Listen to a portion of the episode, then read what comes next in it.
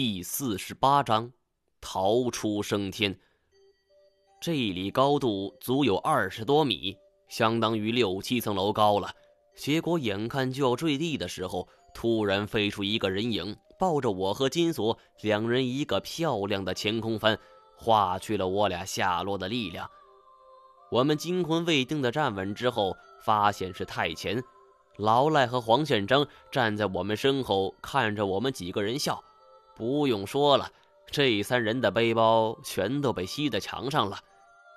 但老赖毫不担心，他还卖弄似的说：“看看，我就说这边有火光，走这边肯定没错。”金锁激动地抱住老赖就亲：“其实人呢，爹亲娘亲也不如你老赖亲呐。”我没有金锁那么激动，历经了数次生生死死，似乎早就已经看开了。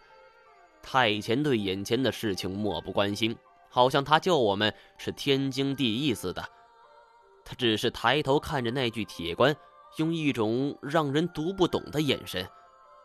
老赖也看到了，惊讶的合不拢嘴儿。难怪古一指拼了命也要进来，感情这还真不是一般的地方。我心念一动，问老赖：“古一指当年有没有从这带走什么？”老赖想都没想：“没有。”你好好想想。哎呀，不用想，古一指是何许人也呀？有道是贼不走空，他就算是去了秦始皇陵，那也得顺着东西呀。而这一次是他唯一失手的一次，他还说迟早得杀个回马枪。你说我能不记得吗？我之前遇到胡九川，给我指了一条错路，害我差点死在鬼市。他自称是古一指，其做法却处处透着神秘。我又抬头看着铁棺，心说：古一指是行里的前辈高人，他都没法子，那我又能够有什么办法呢？看来只好是我们三个，再加上两个老头一起使劲拽绳子了。但是跟吸力这么强的磁铁墙抗衡，我们能行吗？而就算是被拽下来了，又怎么能够防止铁棺重新被吸回去呢？太前好像是看透了我的心思，他猫腰一窜，陡然就拔高了三五米，金光一闪，金色短剑就插进了磁铁墙之中。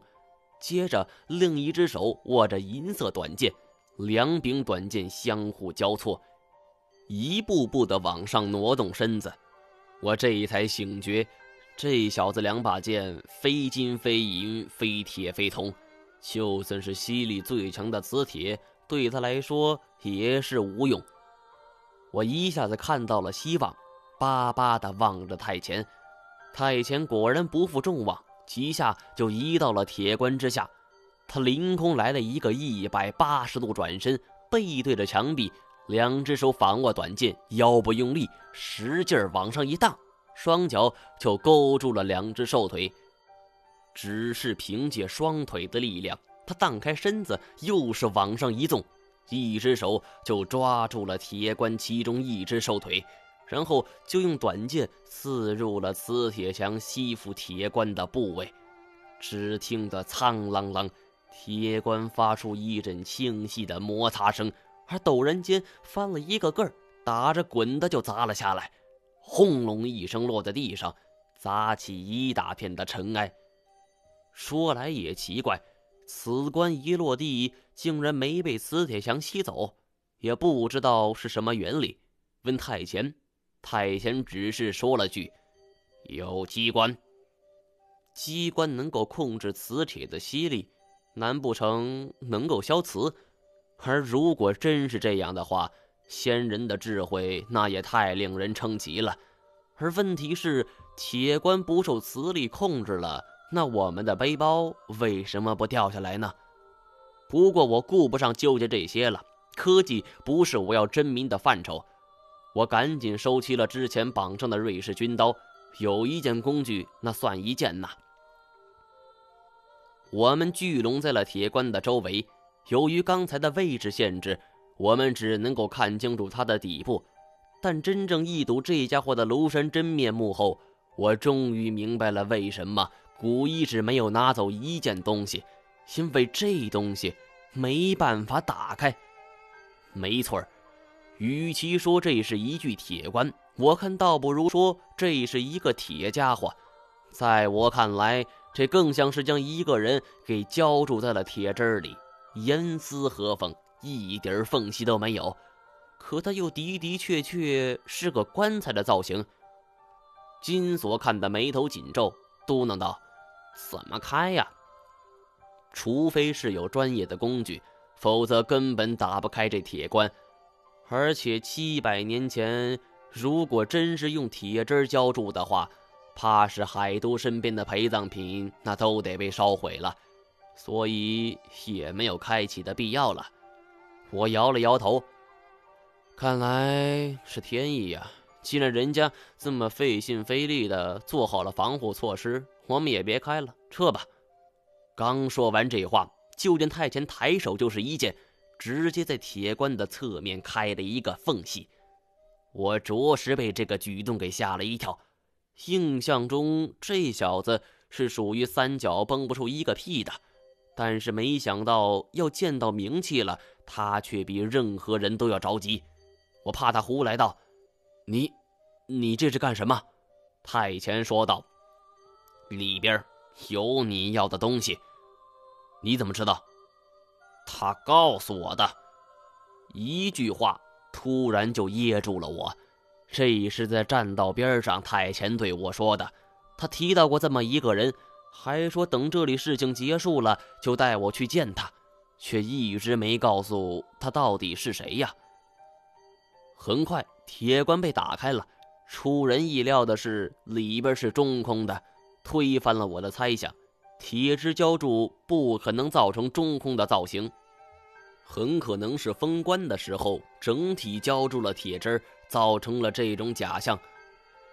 棺材里躺着一个早已腐烂的尸体，穿着元代达贵的服饰，一看就不是一般人呐。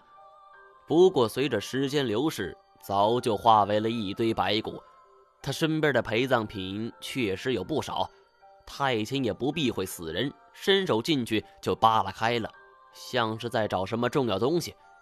金锁撇撇嘴，小声在我身边嘀咕：“不是吧？这也行？怎么一点规矩都不懂呢？”大概是他看着太监这种近乎于暴力的盗墓方式很不理解吧。而这时候，头顶突然传来了一阵哮鸣。我们抬头一看，不知道什么时候，头顶已经出现了一群的人面鸮。在这个角度和这个空间，他们的笑脸看起来是令人毛骨悚然呐！金锁先慌了：“操，真是林老才夺宝，夺宝惹身骚，索爷不管了。”他冲到铁棺边上，随手抓了一些东西，可惜背包不在，他只好抓了一些看似值钱的小件喊道：“连你们那份我都拿了，同志们，跟我冲啊！”说完，率先往来时的洞口冲去了。老赖和黄显章也跟着冲，我不由得被吓住了。太前突然红着脸吼：“我必须找到那件东西！”他额上青筋暴起，眼睛布满了血丝，脸色铁青。认识他以来，他是第一次有这样的表情。老赖回过头来拉我：“这小哥，你还不放心吗？人家比你能，快走！”不由分说，拽着我就跑。跑到洞口之外，赫然发现这里也到处飞翔着人面鸮。我们没有武器，没有工具。陷入了一种前所未有的绝境。黄宪章老当益壮，当机立断：“快跳河！”一听说又要进入这个恶心的绿水里，金锁眉头直皱：“不是吧？又来？不想死的，跟我走！”黄宪章扑通一个猛子就扎了进去。我一跺脚：“妈的，顾不了那么多了，能活一刻那是一刻。”反正胃里没什么东西可吐了，我也紧接着跳了下去。老赖和金锁没了选择，也只得咬牙跟着跳了下来。因为急于逃命，我这一跳扎进了水面，很深很深，估摸着差不多得有五六米了。一入水里，我也不敢冒头。对于猛禽来说，捕捉浮在水面的鱼，那就跟在自助餐桌之上取餐没什么区别呀。水下是绿油油的一大片，也看不清楚周围的环境。水游动在裸露的手和脸上，觉得就像是一层油，十分难受。我也不知道自己游了多远，只觉得憋气越来越困难，渐渐的开始脱力了。我极力让自己镇定下来，不能慌。水下一慌的话，是最容易挂的。而又游了一段距离，我终于是坚持不住了。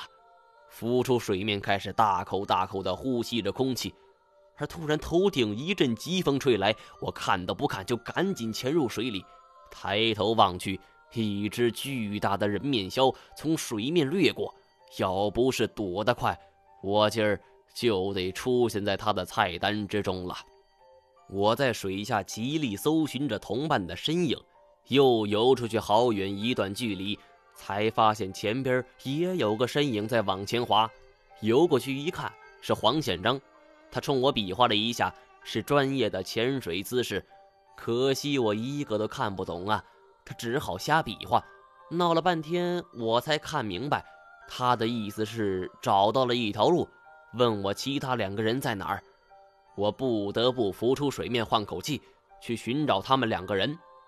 而刚滑出去没多久，老赖就急匆匆的过来了，冲我好一通比划。必须承认，相比于专业的潜水术语，这种瞎比划的手势，我能更快的明白。老赖的意思是金锁遇着麻烦了，眼看就要出去了，金锁可不能出事儿啊！我急忙就划了过去。绿蒙蒙的一片水下世界，我跟在老赖后边。终于见到了金锁，只见他两只手抓着自己一条腿，正在拼命的挣扎。我急忙游过去，到他身前一看，不禁是汗毛直竖啊！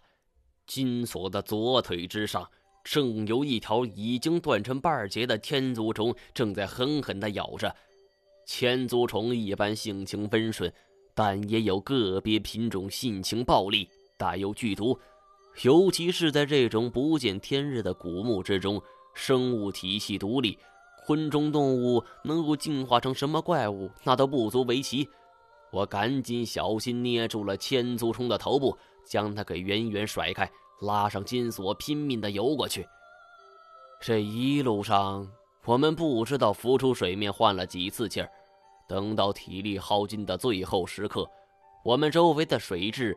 已经变得十分清澈了，而在我们见到一丝光亮，终于游出水面的时候，赫然发现这里是一处我们并不曾见过的湖面。这里景色恬静，静谧祥和。谁能想到，我们刚刚经历了一番生与死的冒险呢？我们拖着疲惫的身躯，一步步走上了湖畔。金锁面色发黑，牙关紧闭。左腿已经肿得跟水桶粗细了。我问黄宪章认不认识这是哪儿？这附近哪里有医院？黄显章的回答却令我大吃一惊。